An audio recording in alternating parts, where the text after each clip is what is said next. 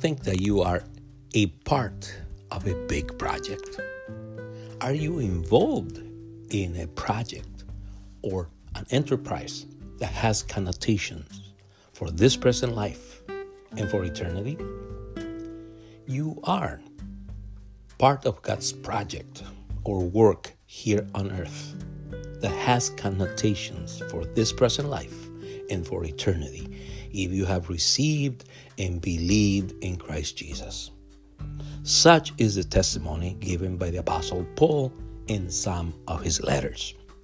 So, as you and I begin this new year, you and I can work together with brothers and sisters in Christ Jesus who serve God, sharing the gospel of Christ Jesus with others, serving others in the name of Jesus, teaching the Word of God to others, or encouraging others to faithfully continue in the ways of the Lord.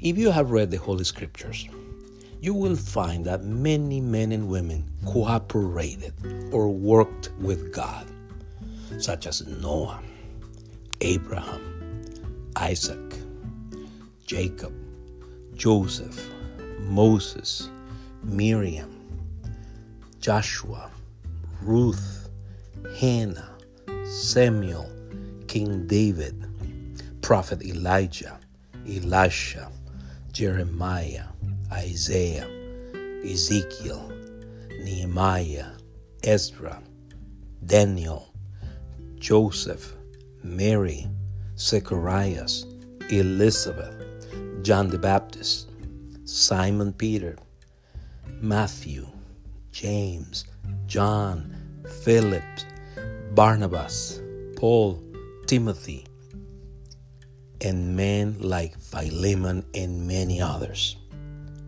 Noah worked with God by constructing an ark, and we can mention each one of them. Abraham worked with God by following his call to become the father of the nation through which God would send Jesus of Nazareth to earth.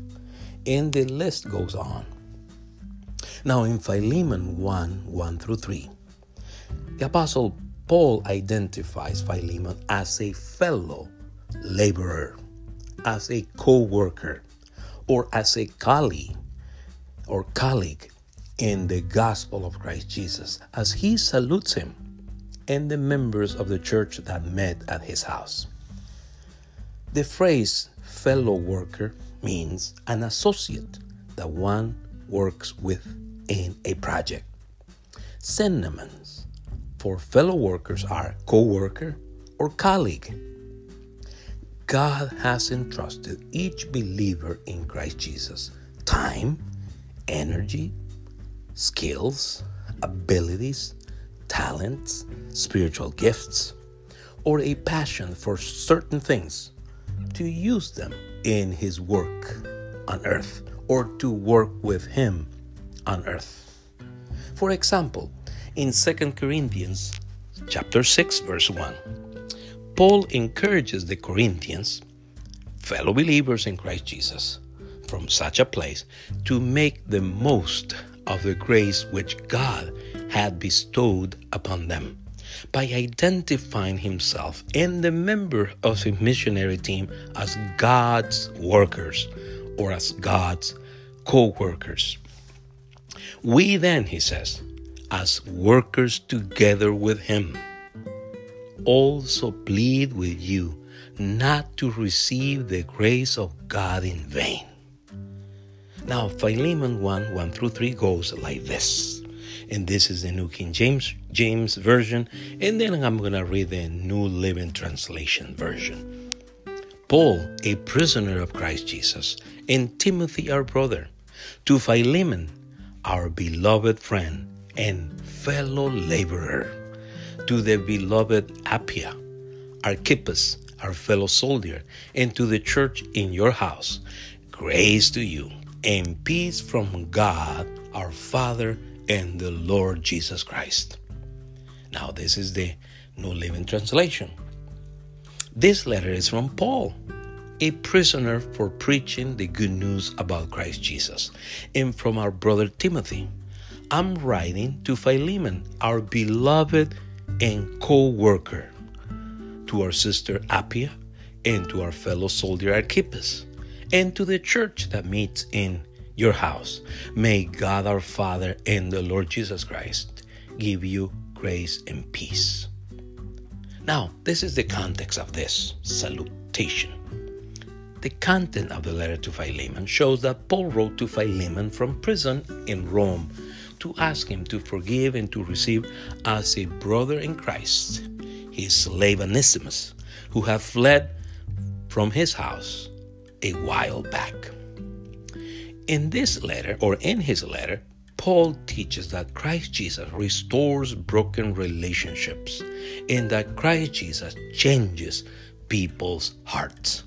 Christ Jesus changes people's lives for good. Like he did it, he changed Philemon's life and he changed Onesimus' life.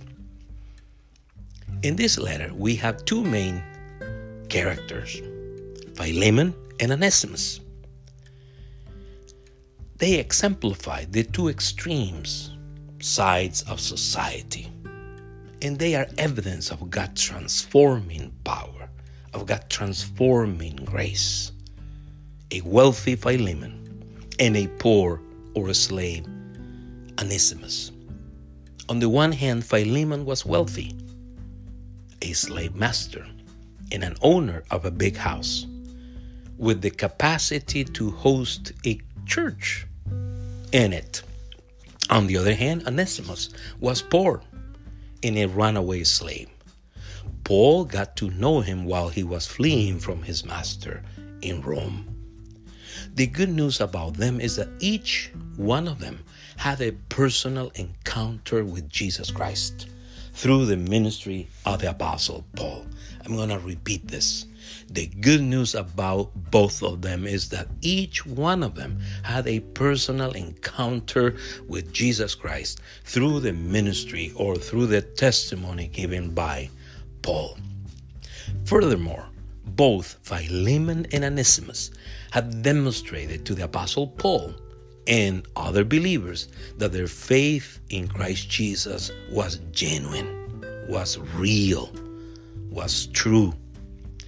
Paul also testifies in this letter that the fact that Philemon had a genuine faith in the Lord Jesus and that his love for his fellow believer was deep gave him a solid ground to appeal on behalf of his runaway slave.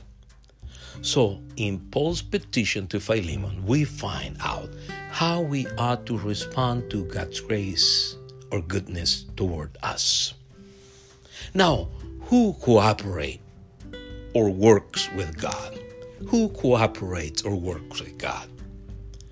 People who share the gospel of Jesus Christ to others, work or cooperate with God here on earth, like Paul and Philemon did it. People who share God's love with others, work or cooperate with God here on earth. People who serve others, who help others in the name of Jesus, work or cooperate with God here on earth. People, people who disciple or teach others the Word of God cooperate with Him here on earth. People who pray for one another work or cooperate with God here on earth. This is what Paul says in 2 Corinthians 1:11 in regard to praying for one another. You also helping together in prayer for us that thanks may be given by many persons on our behalf for the gift granted to us through many. So, people who encourage others to remain faithful to Christ Jesus work or cooperate with God here on earth. People who pursue peace or harmony and justice also cooperate with God here on earth. Now, why cooperate or work with God? Why should we work or cooperate with God? we should work or cooperate with God because it is the right response to God's saving grace or kindness. It is the right response to God's grace or kindness. So it is the best use of your time. It is the best use of my time, skills, resources, abilities, or spiritual gifts to cooperate with God here on earth. May the Lord help you and me to do so. Amen. God bless you.